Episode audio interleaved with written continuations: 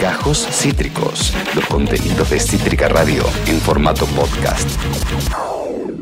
Tío, con Mili y Alben.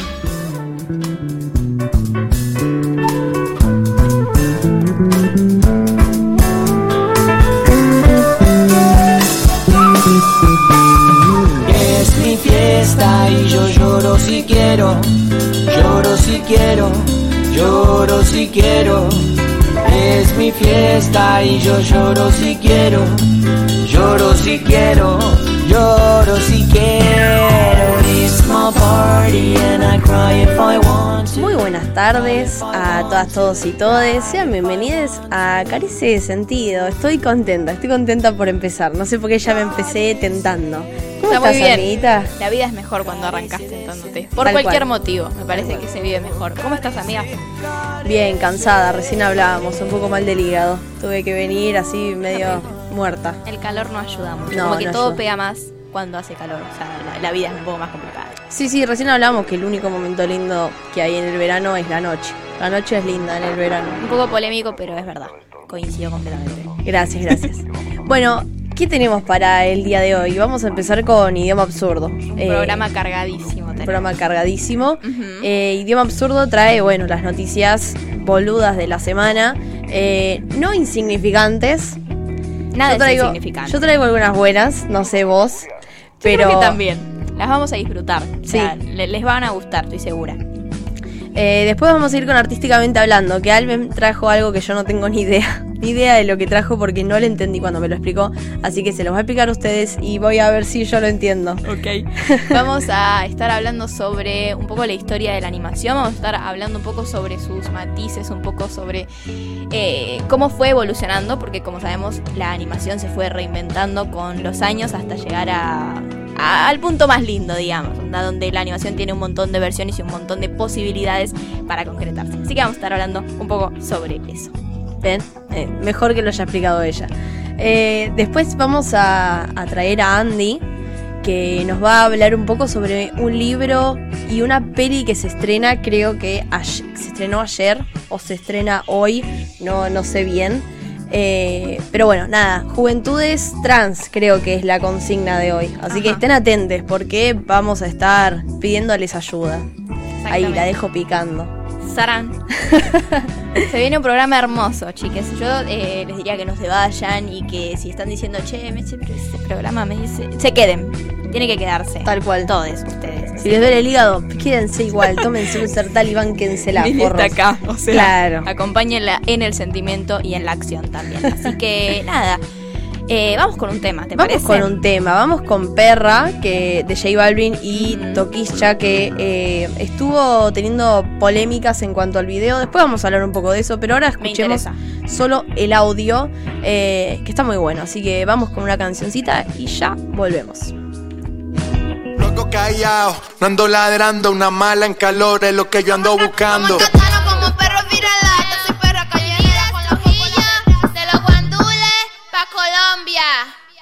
Latino Gang, J Balvin, man. Ah.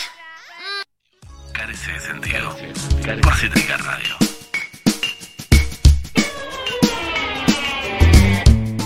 Bueno, bueno, volvimos. Volvimos después de este temón. ¿Te gustó?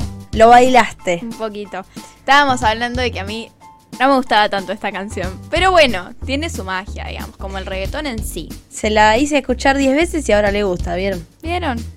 Llamen a Mili, o sea, Era así. resuelve problemas. No, Súper igual, fácil. igual posta pasa, que capaz escuchás una vez una canción, no te gusta, la escuchás dos, te empieza a gustar un poco más, la Sí. escuchás tres, ya te gustó. No sé cómo funciona eso. Creo que el cerebro tiene cierta acción en, en que no se acostumbra a melodías distintas, entonces tiene que ser, ser como rechazo. Entonces, Puede ser. Quizás. Inchequeable. Fuente, mi mamá me dijo que era así. sí, así exactamente. ¿Con qué vamos ahora, amiga? Vamos a arrancar con idioma absurdo. eh, Y la primera noticia es la tuya. Eh, y bueno, vamos a, vamos a hablar de giladita, dale. Quizás me gustaría que esta sección hubiera sido esta semana un poco más absurda, pero esto es lo que encontré, así que les pido que se conformen, porque a mí me, me parecieron lo suficientemente absurdas y relevantes como para traerlas a este programa. Así que nada, se la bancan. Eh, la noticia número uno, que es mi noticia, investigan que en Países Bajos investigan a... en los Países Bajos a un hacker que logró validar un pase COVID a nombre de Adolf Hitler. El Ministerio de Sanidad de los Países Bajos está investigando cómo un ciberdelincuente ha podido crear un pase COVID con un código QR válido a nombre de Deja Adolf de reír. Hitler. No me estoy riendo, estoy tomando como seriedad mediática, chicos. Por Dios, son terribles. Bueno, eh, este se ofrecía como ejemplar fraudulento en un foro de comercio de este documento digital que permite el acceso de personas vacunadas a lugares restringidos. Recordemos que en todo el mundo el nombre de Adolf Hitler está súper cancelado, más allá de que ya sabemos que, a ver, de todo. El nombre hay algunos países que ni siquiera está eh, aprobado ponerle Adolf a, Ah, mira. Sí, eso es real. Imagínense lo que significa que haya alguien que haya hecho un pase falso con el nombre de eh, este ser del mal. Bueno, la existencia de este código QR falso salió a la luz gracias a una investigación periodística del canal eh, neerlandés RTL News.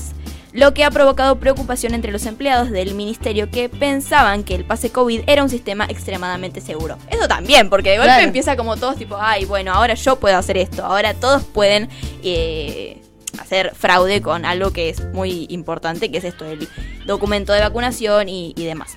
Sí, igual convengamos que no todos, ¿no? Tipo, este era un cibergenio. ¿Cuál fue la palabra que usaste? Ciber. Cyber, ciberdelincuente. Cyberdelincuente, me encanta. Muy bueno. Me encanta ese nombre. Quiero ser eso solo para que me digan así. Quiero hacer eso. ¿Cómo se hace? ¿Dónde, dónde, dónde firmó? Claro. Eh, el código a nombre de Adolf Hitler ha sido distribuido por un ciberdelincuente, otra vez, en un foro de internet para demostrar sus servicios de que podía crear un código QR a nombre de cualquier persona. Dato súper importante porque el chabón encima estaba tipo... ¿Quieren esto? ¿Quieren más? Claro. ¿Quieren más que esto? Yo se los voy a dar y lo voy a difundir. O sea, Claro. el chabón no es que quería simplemente crear eh, algo para hacerse pasar por... sino que él quería demostrar su habilidad como eh, ciberdelincuente. Bastante arrogante, la verdad. Tremendo. Igual, la verdad, con sus, sus poderes de cybercosas, eh, yo también sería así de arrogante. Yo, yo también. Eh, el ministerio ne- neerlandés toma en cuenta una opción más grave, que las claves secretas de los códigos QR franceses y polacos hayan sido robadas. Si este es el caso, todos los pases de COVID de estos dos países tendrían que volver a emitirse. Oh, Una paja. qué paja. O sea. O sea, la verdad también le cagó la vida a la gente. Y un poco sí, pero bueno, ciberdelincuentes, viste, qué sé yo. claro, ya saben cómo son. No, nadie los conoce. Pero bueno. Bueno, vamos con la mía, vamos con la mía. Eh, salió el tráiler, en realidad es un teaser tráiler, o sea, es muy cortito, de la nueva peli que se llama Lightyear, eh, junto a un póster que, bueno, está buenísimo. Es eh, el spin-off de Toy Story y se va a proyectar el 16 de junio de 2022. Ah, pará, tremendo. Claro, cuenta la historia de eh, Buzz Lightyear, ¿no? Se, se- se llama así. Eh, la aventura de acción y ciencia ficción narrará la historia del héroe que inspiró el juguete y promete impactarnos en su estética visual. Si podemos ver el tráiler, eh, nos damos cuenta que la animación es increíble. O sea, el chabón parece posta un chabón. Eh, como si fuera poco, además de todo, toda esta noticia hermosa, Chris Evans, el Capitán América, prestará su voz al astronauta y al ser muy fan de los proyectos Disney se mostró emocionado en su cuenta de Twitter. Estoy con piel de gallina, dice el Capitán América. Y lo será cada vez que vea este tráiler o escuche una canción de Bowie. O tenga algún pensamiento entre ahora y julio, porque nada ha hecho sentir, me ha hecho sentir con la alegría y gratitud de saber que soy parte de esto y que básicamente siempre estará en mi mente, compartió el actor. Basta, se emocionó un montón por una peli de mierda. Bueno, bueno, es la te, tipo te calmás. Sí, pero Es- tampoco, no sé qué Bueno, tan buena va a estar. Tengo mis, tengo mis, no sé. No sé, o sea, me, me flashea mucho la animación, tipo, la estoy viendo y estoy flasheando, pero sí, no sé, tienen esta cosa cuando después haces una precuela, una secuela, lo que sea, de una película tan buena, que además, o sea, tuvo su momento para ser buena, porque tiene cuatro partes, o sea, Toy Story, y hacer una precuela de esto me parece como arriesgado, no sé qué esperar, no sé. Sí, o sea, promete. La- está dirigida por Agnus MacLean, el ganador eh, del premio Annie, miembro involucrado en la realización de Buscando a Dory. O sea, eh, no es, qué sé yo. Qué sé yo, como que siento que va a tener que ser muy buena y más que nada va a tener que encajar bien en Toy Story, porque si van a hacer la historia del tipo, asumo que será eso, la historia de Buzz Lightyear antes, Claro. eh, va a tener que encajar muy bien con la peli y con la personalidad del, del Buzz Lightyear de la peli. Yo confío igual, o sea, la verdad que hay mucha gente que terminó decepcionada después de ver Toy Story 4. No, no coincido para nada. Amé Toy Story 4 y me parece que es. Es genial, o sea, no entiendo cómo la gente se puede quejar de esas cosas. Yo dejo todo en manos de- de- del destino y de, de- de- de los creadores de esta genialidad que aún no la he visto, pero me da mucha manija. Sí, sí, sí, esperemos que esté buena, pero bueno, hay que esperar un año. Así que vamos, vamos con la tuya. No se, no se apresuren, falta mucho todavía. No, no estén tan manija. No, claro. Eh, bueno, una modelo e influencer se sacó una foto junto al ataúd de su padre. Fue repudiada y su cuenta fue borrada. Eh, una influencer en Estados Unidos fue blanco de críticas al posar junto al ataúd de su padre, Shane Rivera, de 20 años. Eh, de 20 años es la chica, no el padre. La aclaración. Bueno, por si no era obvio. La modelo era ella y no el padre.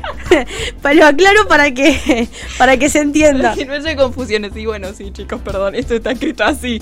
Eh, Bueno, usaba un vestido ajustado color negro y para la polémica fotografía decidió ubicarse frente al sarcófago mientras juntaba sus Igual, manos en lo- forma de oración. Perdón, lo tapa. O sea, no se ve el padre, aunque sea. Claro. Se ve ahí como, como que hay algo raro, pero. Como que, claro, no sé si es que es, es- es buena voluntad de ella de no Claro. mostrar la cara del padre o simplemente es una narcisista que quiso ponerse en el medio de la foto. No como- sé, para mí como que se quería sacar una foto, pero cuando lo estaba haciendo dijo, bueno, esto es mucho, boluda, esto es mucho. Le dijo a la amiga, boluda, no, no, correte que esto es mucho, para que me pongo adelante. Y ahí dijo, vamos a un Va. poco de privacidad al viejo, pobre. Pero, pero yo estoy segura que se sacó una con el papá muerto. Estoy No, segura, hay que revisar el celular. Qué miedo. Encima la cara como de sexy. Sí, beboteando, beboteando con mi papá muerto. fuerte. Es muy fuerte. Pero encima en el pie de la foto, eh, la joven escribió un emotivo mensaje dedicado a su papá. No puede ser esto. No puede ser cierto. Mariposa vuela lejos. Rip papi. No para. Era- Ay, no lo puedo no, creer. no para. Una vida. Esta generación es una mierda. Bueno, no sé, no voy a decir eso en voz alta, pero bueno, qué sé yo. El audio es mío. Tremenda, tremenda esta chica. Eh, de igual forma, para el mismo medio, la influencer comentó que entendió la recepción negativa. Claro, la empezaron a cancelar en todos lados. Y sí. Sigue su cuenta activa en TikTok, que tiene como 300.000 seguidores, pero a la cuenta de Instagram se la borraron. O sea, no sé si es que se la borraron, está inactiva. Se la O sea, suspendieron. Instagram se la inhabilitó y Claro. sigue hasta el día de hoy eh, inhabilitada. Eh, aclaró que las fotos fueron tomadas con las mejores intenciones de una manera que mi padre habría probado si estuviera si hubiera estado vivo. Pero no está vivo, boludo. Claro. No sabemos lo que hubiera querido tu papá. Eh, bueno, igual seguro se la van a devolver, o sea, no, no le va a pasar nada a esta piba. Sí, que Tampoco es tan grave. Tampoco es tan grave. Ya fue. Ya Está muerto el papá. Bueno, eh, vamos con la mía. Salió la ley de etiquetado frontal hace muy poquito. Fue aprobada con 200 votos positivos, 22 en contra y 16 abstenciones. El principal objetivo de la ley es dejar a la vista de todas y todos los consumidores la presencia en alimentos y bebidas de altos niveles de los de- denominados nutrientes cítricos, es decir, grasas totales, grasas saturadas, sodio, azúcares y o calorías, según criterios basados en el perfil de nutrientes de la OPS. Los productos que sobrepasen los límites fijados por el, organi- el organismo deberán tener en el frente de sus envases una etiqueta octagonal negra eh, con borde y letras de color blanco que advierta sobre el exceso de nutrientes cítricos que corresponde en cada caso. Las principales propuestas que se dieron en el debate a favor de esta ley fueron que advierte a los consumidores sobre los excesos de componentes como azúcares, sodio, grasas saturadas, bueno, todo lo que hablábamos antes, eh, a partir de información clara, oportuna y veraz, que es importante, ¿no? Cuando hablamos de, de esta ley hablamos de eso, déjennos saber qué es lo que estamos comiendo. Claro. Eh, promueve la prevención de la mal- malnutrición en la población y la reducción de enfermedades crónicas no transmisibles. Está dirigido a fabricantes, fraccionadores y envasadores que distribuyan, comercialicen o importan, eh, que hayan puesto su marca o integren la cadena de comercialización de alimentos y bebidas analcohólicas de consumo humano. Los alimentos y bebidas analcohólicas envasados y comercializados en la Argentina deben colocar leyendas como exceso de azúcares, exceso de sodio, exceso en grasas saturadas, exceso en grasas totales y en calorías. Eh, en caso de contener cafeína, el envase debe contener una leyenda precautoria inmediatamente por debajo de los sellos de advertencia con la leyenda contiene cafeína, evitar en niños, niñas. Eso también es importante, ¿no? Eso también es importante. es O verdad. sea, todo esto me hace replantearme qué le estuve dando de comer a mi sobrina todos estos años. Me parece que hace siete años que come cafeína. Porque la verdad. La mastica. Sí, sí. Tipo, a los bocados. Una bolsa, será. Tremendo, es muy Es, tremendo. es muy tremendo. muy porque tremendo. es como que nos hace pensar, para, si ahora todos estos paquetes van a tener estas, estas advertencias, quiere decir que ya lo veníamos comiendo. Y como que, bueno, Claro. medio que querés dejar de comer cualquier producto envasado. Y es que, claro, ¿Cómo también ser? promueve el autocontrol. Y lo que hablamos eh, también con nuestras amigas ayer, hablamos de cómo también puede ser como un poco perjudicial para algunas personas que tienen TCA y esas cosas, pero también es como, bueno, vos te pones a pensar y es, y bueno, pero ¿qué otra opción tenés? ¿Entendés? No sabes lo que estás comiendo. Y en un momento también es un autocontrol y aun- a una autorregulación que vos mismo tenés que hacer con lo que comes. Y me parece que es fundamental. Claro, sí, sí, más que nada, es lo que decíamos siempre, o sea, vamos a seguir comiendo mierda. Yo no voy a dejar de comer un paquete de Doritos, pero quiero saber qué es lo que tiene el paquete de Doritos, como claro. quiero saber qué tan mal estoy comiendo. Eh, importante, el tamaño de cada sello no será nunca inferior al 5% de la superficie de la cara principal del envase. Viste que siempre se hablaba de que, bueno, los ingredientes si los tienen, lo tienen, este el alfajor que tiene como la solapa encima. Mini, claro. Claro, y súper chiquito. Claro, y mucha gente ni siquiera llega a leerlo. También esa es como la imposibilidad o la dificultad de llegar a esa información también es súper violento. Claro. Eh, bueno, no podrá estar cubierto de forma parcial o total por ningún otro elemento. En, caso de que el área de la cara principal del envase sea igual o menor a 10 centímetros cuadrados y contenga más de un sello, la autoridad de aplicación determinará la forma adecuada de colocación de los sellos. Eh, los- los valores máximos de azúcares, grasas saturadas, grasas totales y sodio establecidos deben cubrir los límites del perfil de nutrientes de la Organización Panamericana de la Salud. Eh, bueno, nada, estas son un par de, de- de las cosas que se hablaron en el proyecto, que, que van a estar, ¿no? Que tienen que cumplir. Eh, pero hablemos un poco de lo que prohíbe esta ley, de lo que, de lo que está arrasando. Claro. Prohíbe que los alimentos y bebidas analcohólicas que contengan algún sello de advertencia incorporen en sus envases información nutricional comple- complementaria, logos o frases con el patrocinio o avales de sociedades científicas o asociaciones civiles. O sea, no puede tener eh, avalado por Mengano. No, no, tiene que estar avalado por esta organización de la que estábamos hablando Claro. antes. Eh, se prohíbe resaltar declaraciones nutricionales complementarias que destaquen cualidades positivas y o nutritivas de los productos. Y por otro lado, se prohíbe incluir personajes infantiles, animaciones, dibujos animados, celebridades, deportistas o mascotas, elementos interactivos, la entrega o promesa de entrega de obsequios, premios, regalos. Bueno, o sea, todo lo que, lo que te lleve a comprar el producto por otra cosa, ¿no? Claro, sí, o sí, que, entiendo. tipo el, el cosito de sucaritas que tiene el tigre. Bueno, no queremos que los pibes vayan al cosito de sucaritas por el tigre porque está lindo, eh, sino que todos los envases sean como un poco más eh, neutros. Claro, está bien. Sí, sí, sí, está muy bueno. Y bueno, un poco, un poco eso, el tema de la ley del etiquetado está muy buena, esperemos que se aplique. Esperemos que se aplique, sí, súper necesario. Eh, Vamos con la mía, ¿te parece? Vamos con la tuya. Eh, esta me pareció hermosa. Me pareció en realidad un poco triste también porque... Bueno, la voy a, leer. Eh, revelan el verdadero motivo detrás de los ataques de tiburones a surfistas. Eh, un nuevo estudio afirma que no se trata de un comportamiento intencional de los animales, sino de una consecuencia de un problema físico. Pobre los tiburoncitos, chicos. A ver, nos, nos vamos a poner a pensar.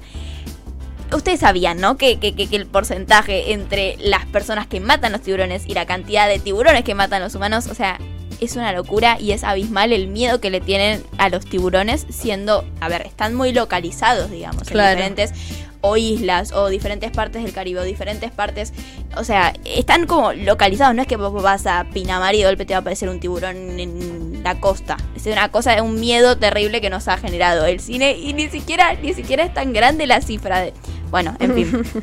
Habitualmente se conocen noticias sobre surfistas atacados por tiburones, pero pese a que el depredador de los mares tiene fama de agresivo, un nuevo estudio afirma que no es su intención agredir a los humanos. O sea, si tuviera la intención sería tremendo. Claro, Pero no bueno. sería un tiburón, no sería otro ser un poco más pensante. Claro. no sé. Pero bueno, la investigación publicada este miércoles en, la revista de la Royal Society revela que lo hacen como consecuencia de un problema de la vista. En el caso del tiburón blanco, que es la especie con más antecedentes de ataques, los autores de la investigación sostienen que estas deficiencias visuales son aún más marcadas en, eh, en esta especie del animal, digamos. Desde el punto de vista de un tiburón blanco, ni el movimiento ni la forma permiten una distinción visual inequívoca entre los pinípedos y los seres humanos. O sea, Claro. ellos en realidad están muy acostumbrados a un tipo de presa que serían las focas y entre otros animales, y ellos no tienen la intención de comernos a nosotros. O sea, más allá de que, a ver, el tiburón cuando tiene o sea, la necesidad de comer, supongo que comerá cualquier cosa, porque Sí. no debe ser muy específico. Pero la cosa es que no tiene la intención de atacarnos como, eh, como un depredador de humanos. Claro. O sea, no es, no es por ahí, al contrario, es como que él confunde la. El. Arre. el, el tiburón. El- mi amigo el tiburón me contó. Ay, no. Claro, fin. porque eh, tiene sentido, no es que ven un Roberto y dicen, ah, qué rico, ¿cómo voy a cenar hoy? Para nada, no Chicos, por hoy hay cena. No, el chabón, o sea, se confunde entre un animal que suele comer y un humano. Tiene totalmente sentido. ¿Quiere estar invadiendo a quién, no? Es la pregunta, porque Claro. si te come un tiburón, ¿y qué mierda hacías ahí? Si es su casa. Es como, como que venga un tiburón a tu casa y vos te quieras defender. Y sí, es mi casa. Bárbaro. Yo, yo, yo- yo no tengo más nada más para decir. Yo estoy muy en defensa de los tiburones. Yo los quiero, me parecen súper lindos. Me da un poco de miedo al mar, pero Sí. me parecen súper lindos. O Tampoco la pavada, la tan- verdad. Tan bonitos. O sea, encima hay muchas especies, me gustan. Nada, eso. Cerramos ahí. Pobre los tiburones blancos, boludo. O sea, un poco de respeto les pido. Tal cual. Bueno, vamos con la mía y cerramos, ¿te parece? Así Dale. vamos con un temita. Eh, un conflicto gremial, eh, escuchen esta noticia porque es la más importante de toda la semana. Un conflicto gremial afecta a la producción de Fernet Branca y advierten que podría haber faltantes en las góndolas de supermercados y almacenes. Vámonos. Mili tiene mucho miedo en este momento. Vámonos. Véanle la cara. Vam- Está vámonos. aterrada. Levantate. Vamos a marchar con los trabajadores de Fernet Branca porque si falta un Fernet en una góndola yo me asesino. Claro. Sí, me lo imaginaba. Fue como. Cuando lo vi dije, ah, bueno, Mili debe estar muy afectada por esto. Sí, tal cual. Eh, la planta de Fratelli Branca, ubicada en Tortuguitas, está prácticamente paralizada desde el viernes pasado por una medida de fuerza de sus trabajadores que piden recomposición salarial. El Ministerio de Trabajo de la provincia de Buenos Aires dictó el martes la conciliación obligatoria y los empleados volvieron a trabajar este miércoles. Sin embargo, desde el gremio afirman que el, desabastecimiento sigue siendo una posibilidad inminente. Prometí no llorar, así que no lo voy a hacer. No, no, no, lo- no vamos a llorar. No, chicos. no vamos a llorar, pero estoy a esto. Entre el hígado y el Fernet, eh, este programa está siendo uno de los más difíciles Sí, de sí, la me historia. lo imaginaba. Fue como, uh, che, qué bajón. Terrible. Sí, además reclaman algo súper, o sea, lógico. Reclaman una recomposición salarial de 35%, el pase a planta de 11 trabajadores y el pago semestral de vouchers para la compra de mercadería. Ajá. También exigen que se reparen problemas de seguridad y estructurales dentro de la fábrica. Ante este pedido incumplido, los trabajadores comenzaron el viernes pasado con retención de tareas, pero también hubo protestas y corte en la colectora Ramal Pilar y en el portón de la empresa ubicada en el conurbano bonaerense. Eh, bueno, salió la conciliación, o sea, ya tienen que volver a trabajar, pero lo que dice, eh, según contó Vera, la de Tortuguitas es la única planta de Latinoamérica, la otra se ubica en Italia y la Argentina produce anualmente entre 50 y 60 millones de litros de Fernet por año. Entonces, el gremio de, de los trabajadores del Fernet dice la alerta de, de desasta- desas- Desabastecimiento. desabastecimiento. es, que, es que esta noticia me pone tan mal que no puedo ni hablar. No puedo coordinar. Vamos de nuevo, la alerta del desabastecimiento sigue estando. De hecho, hoy algunos me mandaron puteadas porque en algunas góndolas ya faltaba el Fernet. Claro. Vamos a un tema, por favor. Peligro inminente. No Vamos puedo con, seguir. Vamos con Da Cosmos de los Iliacuriaki. Llora. amiga. Ya volvemos. Tu momento.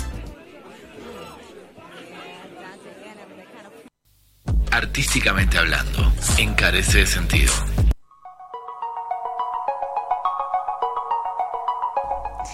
Bueno, bueno, ya estamos acá de nuevo. Qué lindo temita que has puesto, amiga, la verdad. Súper, aguante los. Hermoso, ya, ya me recompuse, ya estamos bien. Nos olvidamos del Fernet un rat- por un rato. Sí, Y- más que nada. Yo no estaba tan dolida, pero bueno. Vamos, vamos con, con tu sección, artísticamente hablando. Eh, he preparado eh, esta columna con mucha, mucha emoción. Porque yo siempre digo. O sea, lo empecé a decir hace poco en verdad, porque no lo tenía tan claro. Pero si yo pudiera hacer algo en la vida, haría algo relacionado a la animación. Si no fuera porque no sé dibujar nada, no sé dibujar absolutamente nada. Y eh, vamos a hablar un poco sobre lo complejo también que es un poco eh, la industria de la animación un poco su historia también y como veníamos hablando al principio se fue reinventando con los años de tal manera que hoy tenemos eh, ya descubiertas todas las posibilidades para hacer películas de cualquier tipo con diferentes técnicas y con diferentes tipos de eh, con diferentes complejidades digamos. Porque sí hay películas eh, que requieren mucho más trabajo que otras cuando hablamos de animación. Así que bueno vamos a estar hablando eh, un poco sobre eso. Como decíamos antes hay varias varias, por no decir muchísimas, eh, formas de, de hacer películas animadas. Hay diferentes técnicas. eh, la animación por computadora, que es una de las que en la actualidad Disney utiliza casi por completo y que no se está reinventando mucho en ese sentido. Hace muchos años tomó la decisión de que Vacas Vaqueras, que fue una película que le fue pésimo, pero que es una de las, si no me equivoco, es la última película en 2D que Disney eh, realizó. ¿Por qué? Porque el proceso, eh, comparado con el proceso por computadora, el, proceso 2D requería muchas más manos, requería mucho papel, requería, eh, digamos, muchísimo más trabajo que lo que sería hacerlo en una computadora directamente y que las personas que tuvieran que recibir eso no lo recibieran en papel, sino que lo recibieran por archivos. Cuando se empezó a popularizar la tecnología a tal punto, Disney dijo, bueno, yo voy a hacer lo que se me cante el orto. Yo no voy a seguir las convicciones de seguir dibujando.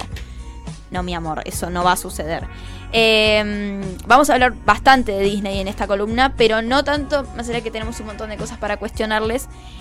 O sea, no podemos negar que fue uno de los pioneros en la animación. Aunque no fue el primero, que esto me tomó por sorpresa cuando lo leí, porque estoy muy acostumbrada a que todo el mundo diga esto de que fue el que inició todo y que... eh, Sí, en el 30 con Blancanieves. Claro, y que la industria de Disney es una de las más, o sea, es digamos sinónimo de calidad, pero no fue lo primero que se hizo, sino que la primera película fue El Apóstol, que fue dirigida por un argentino, Quirino Cristiani, que salió en 1917. Es una película muda y por eso se genera la confusión entre uno de los de las primeras cosas que hizo eh, Disney, que no fue un largometraje, sino que fue uno de esos icónicos eh, de lo que se inician las películas de Disney. Sí, el de Mickey Mouse. El de Mickey Mouse que es Silva. Entonces, claro, se confunden. Esta película, la argentina, es una película muda. Entonces se, se crea la confusión de que Disney eh, fue el inventor de lo primero que sería la primera animación combinada con sonido. Entonces ahí se genera eh, esa confusión. Lo que tienen las películas animadas de lindo y algo que, que valoro mucho es esta cosa de que no es un género, sino que simplemente es una técnica. Eh, ¿Y por qué digo esto y por qué lo remarco? Es porque se tiende a encasillar mucho a las películas animadas y yo también lo he hecho toda la vida, que la animación es únicamente para niños.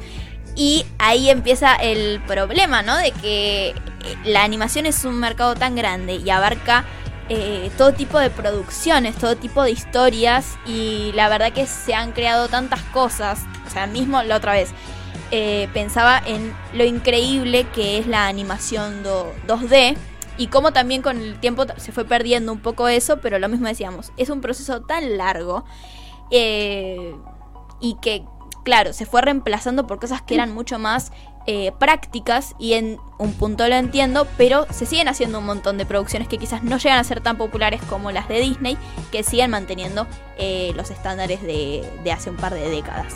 Sí, también digo, se fue esa- ese tipo de animación más a mano, pero los resultados de hoy en día tampoco son malos, digo. No, Eh, claro. No es que dejaron de hacer todo tan a mano y empezó a decaer la calidad. Capaz No, tiene claro. otro valor, pero me parece que están buenísimas las películas que saca Disney hoy en día. Obvio. Yo creo, yo... En cuanto a animación. Claro. Yo amo, en realidad yo amo mucho la animación y como decíamos antes, Disney eh, es sinónimo de calidad, obvio. Quizás no, no me arriesgo a decir que es lo mejor que vas a encontrar porque sigue siendo muy eh, repetitiva sus historias y tiene un montón de cosas que cuestionarle. Pero sí, la verdad que las historias que crea son increíbles. Eh, y la verdad que la historia, o sea, la historia de la animación tiene muchas, eh, a ver, tiene muchos puntos. La animación como concepto, vamos a pensarlo, ¿no? Es darle vida a algo que no la tiene, en este caso dibujos o cualquier cosa que vos tengas que crear para darle movimiento. Y no solo que arranca, o sea, en realidad no arranca con las películas populares que conocemos, ni Blancanieves, ni nada de eso, sino que arranca en 1899 con eh, el artefacto, el, el artefacto eh, linterna mágica, que es un aparato óptico que permitía ver una imagen detrás de otra para crear una secuencia y crear movimiento. Es eso que tiene una luz y vos pones las imágenes y metes el ojito Claro. y, y se crea una secuencia. Eso fue lo, lo primero que se empezó a hacer como para darle un tipo de movimiento a las cosas, A las imágenes, a claro. las imágenes y me parece fantástico. Es, es una locura. Sí, muy de película yankee ese cosito que gira. Súper, o sea, es muy viejo y ya eso no, no se utiliza, pero eso lo conocemos eh, porque se ha representado mucho en el cine. Claro. Eh, ¿Y qué más? Después tenemos algo muy importante que es que después de la Segunda Guerra Mundial, cuando se empieza a popularizar el uso de la tele, eh, las animaciones se volvieron, como decíamos antes, menos laboriosas.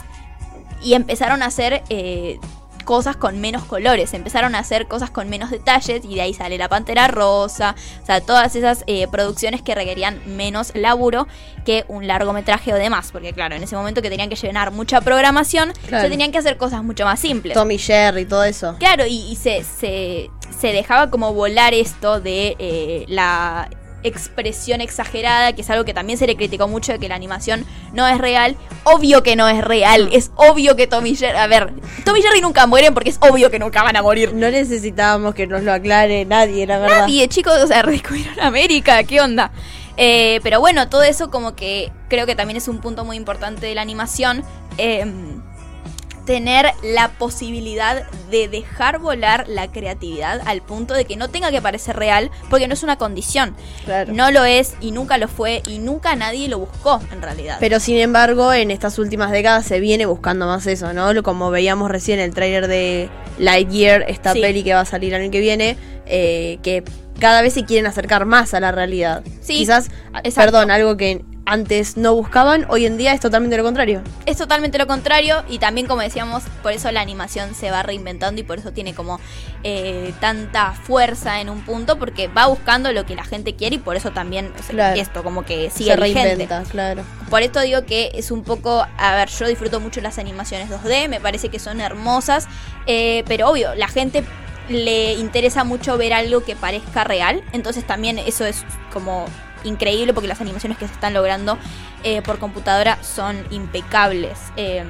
y un último punto para destacar, que es algo que no quería dejar de mencionar porque me parece fascinante, es eh, la técnica alternativa que usó Walt Disney con 101 Dálmatas, que es una película que a mí me encanta. Pero que propuso una técnica diferente a lo que era, por ejemplo, la Cenicienta o Blancanieves, que tiene trazos mucho más finos, que tiene trazos como mucho más cuidados. 101 Dálmatas tiene otra idea. A ver, La Bella Durmiente le fue pésimo en su momento. Le fue pésimo. eh, gastaron para hacerla 6 millones de dólares y recaudó 5. O sea, fue un Oh. fracaso. Imagínense. tuvo que poner guita. Tremendo. O sea, súper fuerte. Entonces, imagínense, La Bella Durmiente es una película que está muy, muy, muy cuidada en detalles y en colores. Para hacer una película de una hora y diez, para que se den una idea, que ni siquiera es una película tan larga, eh, se necesitan 50.400 dibujos distintos No. para hacerse. Una película promedio, o sea, imagínense. Entonces, claro, se gasta demasiado tiempo, demasiado dinero en una técnica que es muy... eh, que requiere mucho tiempo. Entonces se utilizó otra técnica que era diferente, que era que directamente el papel que escribían los... O sea, que dibujaban los dibujantes era el boceto que quedaba. Nadie lo corregía, nadie lo pasaba a una lámina, entonces quedaba borroneado. Y por eso los dibujos se ven mucho más sucios que, por ejemplo, eh, La Bella Durmiente. A la película le fue excelente. Gastaron 5 millones de dólares y recaudaron 300 millones Ah, de la dólares. mierda. De la época. Vamos a ponernos a hacer animación, Alme. Todo teniendo en animación. cuenta, exacto, todo teniendo en cuenta la época eh, y el contexto. La verdad que esto fue como un antes y un después en las técnicas de animación y me parecía como importante destacarlo. ¿Por qué? Porque esto, la animación se reinventa y seguirá vigente todo el tiempo que nosotros queramos. Así que hasta acá llegó. Hermoso, hermoso toda esta columna, me encantó. Yo siempre que hago artísticamente hablando, te hablo de, no sé, la tercera temporada de una serie que tiene seis años. Y amo. Ah, me encanta. Y vos trajiste toda una tesis sobre la animación, me encanta, me encanta. Gracias, amiga. Eh, estamos dispuestas a, a ir con un temita para ya recibir a Andy y a su columna tan genial como siempre. Así que, ¿con qué temita vamos? Vamos a ir con eh, una de los Bastric Boys que la pedí yo porque, bueno, nada, mi alma es de hace 60 años. Vamos con I Want It That Way, que la hicieron hace poco de nuevo en vivo y es una joyita. Vamos a verla y ya venimos. Yeah, boys! Here we go. Wait a minute. You know this song? Then I want to hear you sing it at the top of your lungs. Ready? Here we go. Transformate. Encarece de sentido.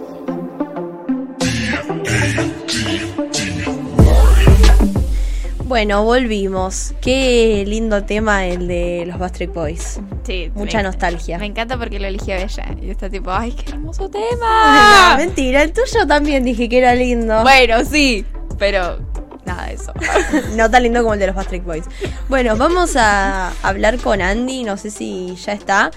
Eh, amiga, ¿nos estás escuchando? Yo las escucho, no sé ustedes si me escuchan. Te escuchamos. Hola. Genial. ¿Cómo están? Bien, ¿y vos? Ay, te pusiste con todo el glamour para venir al programa. Es que vos sabes que a mí el verano me encanta, entonces yo ya me tiré glitter, me puse la camisa del verano. Bueno, cortémosle. Claro, no digas eso muy fuerte porque Emily se, se, se pone a las Cortemos piñas el Zoom y porque dijo que el verano le encanta. co- Sí, conflictivo. yo sé que no estás muy de acuerdo en esto, Mili, pero igual no te saco la credencial de, de aliada trans. Gracias, gracias. No, no odio a la Pero gente trans, solo te odio a vos por odiar el, por querer el verano. Está bien, está bien, es algo puntual conmigo, podemos entenderlo. Me encanta porque estaba escuchando el programa y como que venimos súper sincronizadas, que Almen venía hablando de animaciones y películas, y yo vengo a hablar también de una película. No está animada, pero bueno, casi. Está Eh, bien igual. Es una bueno, película. es- Estamos en la misma gama, así que vamos bien. Eh, en mi caso es una película, eh, bueno, actuada por personas reales, no es animada, y está basada también en hechos reales. Obviamente tiene que ver con una experiencia trans. Eh, en este caso es la experiencia de una nena, Luana. Primero, esta historia tuvo un libro, que lo tengo acá conmigo, no sé si lo van a ver bien. Creo que ahí más o menos se ve la tapa. El título es Yo nena, yo princesa. Eh, en la tapa hay un dibujo muy lindo hecho por Luana, que es la protagonista de esta historia, ella y su mamá Gabriela Mancilla. Gabriela ahora está dirigiendo, o presidiendo, mejor dicho, la Asociación Civil Infancias Libres, que es una asociación sin fines de lucro para infancias trans, eh, que últimamente también se fue expandiendo para acompañar a las juventudes trans y que en general acompaña todos nuestros reclamos y todas nuestras luchas. Eh, pero empieza con la historia de Luana y de su mamá Gabriela en la lucha por el reconocimiento de su identidad como una nena trans. Luana es de acá de Argentina, de la provincia de Buenos Aires, eh, y empieza su recorrido desde muy chiquita.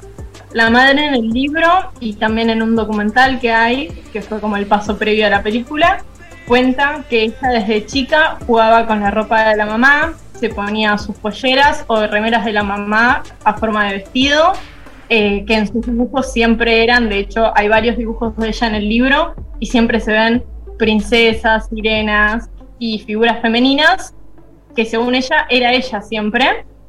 Y el título del libro, de hecho, es porque una de sus primeras palabras, sus primeras oraciones, siendo muy chiquita, es mamá, yo nena, yo princesa. Y a partir de ahí, cuanto más empieza a hablar, más se empieza a declarar que ella es una nena, a pesar de que la hayan asignado varón al nacer, eh, y que ella quiere usar vestidos y que ella quiere su pelo largo. Muchas veces ella se ponía repasadores o hasta el trapo de piso en la cabeza para tener el pelo largo como las otras nenas que veía. Eh, se comparaba con las nenas del jardín, quería usar los juguetes que usaban esas nenas, moría por muñecas. Y la mamá lo que cuenta mucho es que ella tiene un hermano mellizo y en el barrio eran los mellizos, los varones, en el barrio, en el jardín.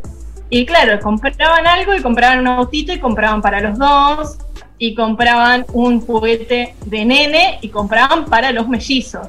Y de repente había un mellizo que no quería autitos, que quería una princesa, una Barbie, y que dice, yo soy una nena, yo soy una princesa.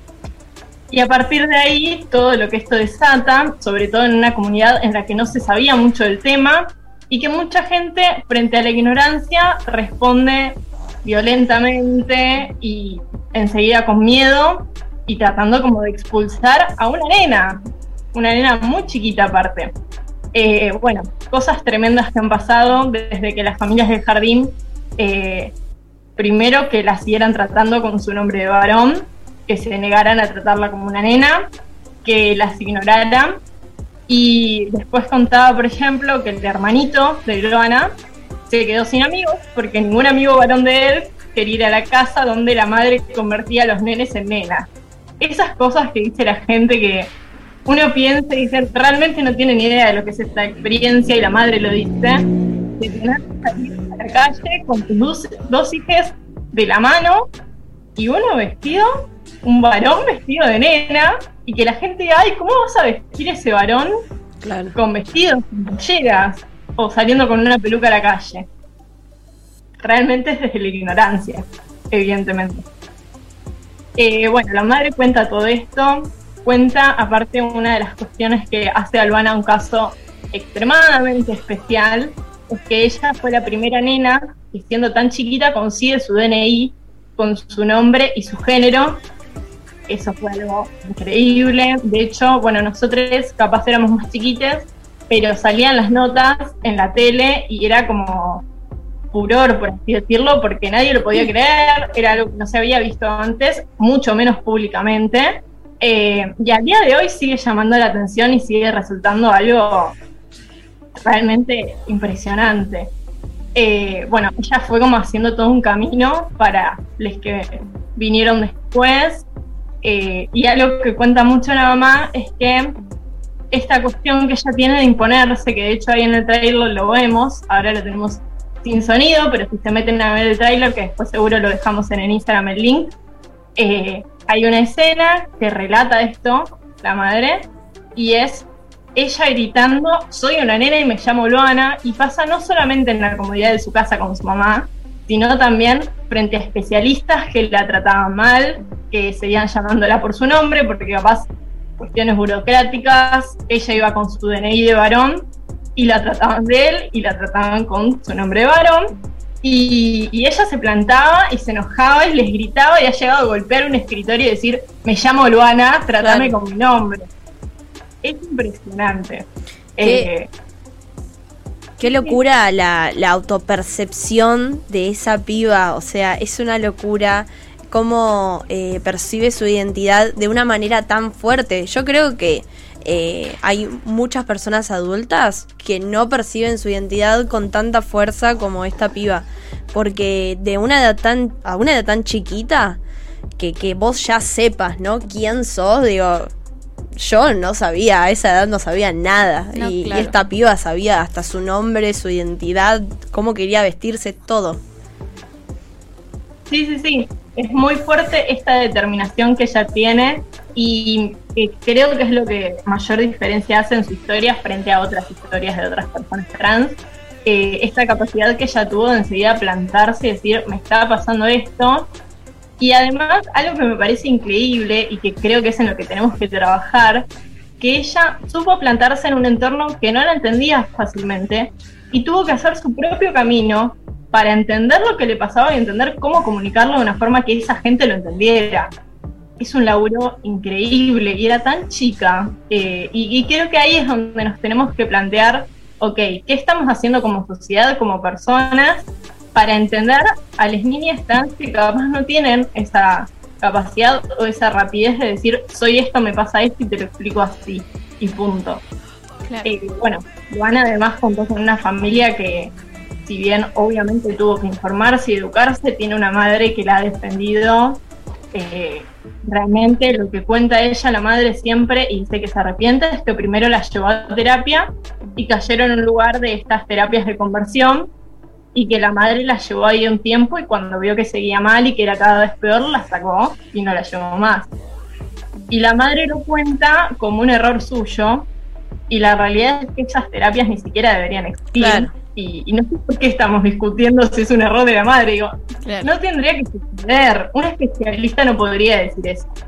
Eh, pero bueno, tiene esa familia también y una madre que convirtió la lucha personal de Luana en una lucha colectiva para un montón de niñeces y un montón de familias a las que acompañan desde la asociación eh, y que empezaron a dar más impulso con este libro, después con un documental que está en YouTube, que también les vamos a dejar el link, así que si no tienen planes para el fin de, tienen un documental que ver, y si tampoco tienen planes para el resto del fin de semana, se está estrenando la película, se estrenó ayer eh, a eso de las 5 de la tarde.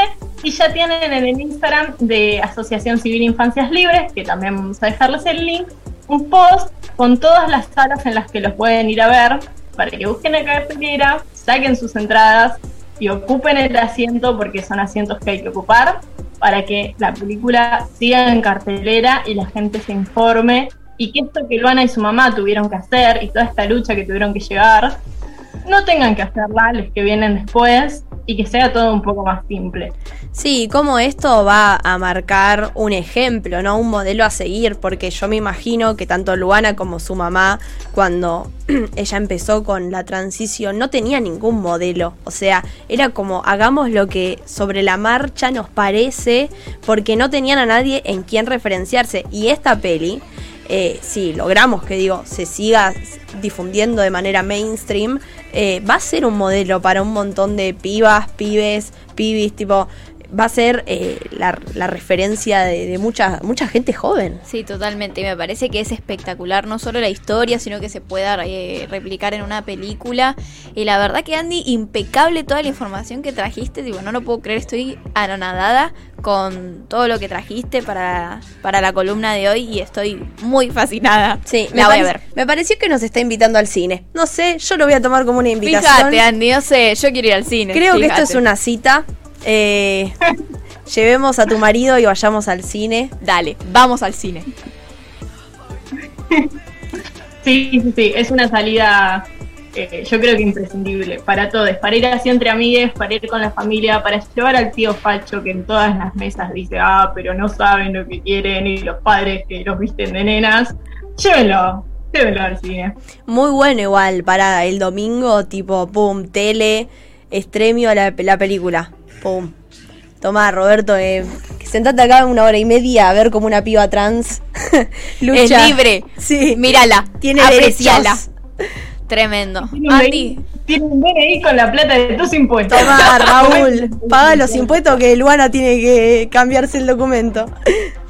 te amamos fuerte, Andy. La verdad, sos lo mejor de lo mejor. Lo mejor de este programa, Lo podríamos mejor de decir. este programa, yo lo vengo diciendo hace rato. Sí, sí, Miri lo ya lo diría mejor. clarísimo. Yo también, pero bueno, como ustedes eh, son amigues, ella me lo venía diciendo hace mucho eh, y yo confiaba plenamente en su palabra. Así que te despedimos con todo el amor que podemos transmitirte a través de una pantalla. Yo sé que a veces no se nota, pero te amamos muchísimo, Andy. Así que gracias por la genialidad que trajiste en el día de hoy y nos encontramos eh, el Dentro programa de 15 siguiente, ¿no? sí. El otro. Las adoro, gracias por el espacio como siempre. Eh, seguiremos trayendo más temitas y como siempre cierro con la pregunta inevitable, que es ¿dónde está Tehuel y quién lo está buscando? Gracias. Muchas gracias, amiga. Gracias, Andy. Tremendo, tremendo. Bueno. lo que se- no puedo creer lo que trajo Andy. Estoy No, como. no pude ni tomar un sorbo de café que ya estamos cerrando el programa. Tremendo. Eh, es, es mucho. Qué linda peli la que, la que nos trajo Andy. Tengo mucha ganas de verla. Muchas ganas de verla. Me gustó, ¿sabes qué? La, la alusión del tiempo y el café. Fue como, como medir el tiempo así. Claro. Corte, no pude tomar el café, que ya No. pasó la hora, pasó una hora y el tiempo y la vida se va. Este programa dura un sorbo de café. Me encanta. Es muy bueno. es muy bueno. Anoten. A- a- alguien lo tiene que anotar. Alguien lo tiene que anotar y vos sos la única persona con una lapicera. Así Hoy que no es mucha responsabilidad. Bueno. Eh, como ya nos despedimos, lo voy a anotar ahora cuando cierre el programa. Amiga, qué hermoso haber compartido este viernes con vos. Un viernes de calor eh, y un viernes ajetreado, pero un viernes hermoso porque compartimos eh, el aire juntas. Así que gracias por estar acá conmigo. Gracias a vos, amiga, gracias a toda la gente de, ra- de la radio que siempre nos banca y nos da este espacio. Gracias a Tuta por hacernos el aguante. Eh, y bueno, nada, nos estamos viendo el viernes que viene. Recuerden que nos pueden seguir en Divirtiéndonos carecedesentido.fm. mucho. Sí, sí. Y ahí va a estar toda la información que dijo Andy. Sí. Toda Es la por ahí. información que eh, tienen que saber del programa está ahí. carecedesentido.fm. Ajá. Así que nada, estén muy atentos a la data. estén muy atentos a la data y vayan a seguir a la página que es la verdadera bajada de línea. Tal Hasta que cual. la banda está borracha. Es hermoso. Muy viernes, es muy viernes, hermoso. este programa es muy, viernes. y me encanta que así sea. Eh, Noemi Casti nos dice anotado. Excelente programa, gracias. Te adoro. Así que cerramos eh, este hermoso viernes. Perdón, quiero decir Sí. que eh, Noemí es mi tía. Ya la- Ah. el programa pasado estuvo mi hermana, ahora está mi tía. Un saludo a la gente como si no supieran quiénes son. Lo siento tanto. Gracias, Noemi. Eh, este, mi familia sostiene este programa. Díganlo, que se diga. Que alguien lo hable, guacho. Son terribles. Bueno, eh, amiga, gracias por todo. Gracias, Vic, que estás en las cámaras. Y gracias, Tuta, por eh, bancarnos y por operarnos desde siempre. Así que nada, gracias por todo. Gracias a ustedes por escucharnos. Sin ustedes no podríamos estar acá sentadas hablando giladitas. Así que bueno, nos vemos el viernes que viene de 7 a 8 de la noche. Tengan un buen fin de semana. Y descansen, nos vemos. Adiós. Acabas de escuchar Gajos Cítricos. Encontrá los contenidos de Cítrica Radio en formato podcast en Spotify, YouTube o en nuestra página web.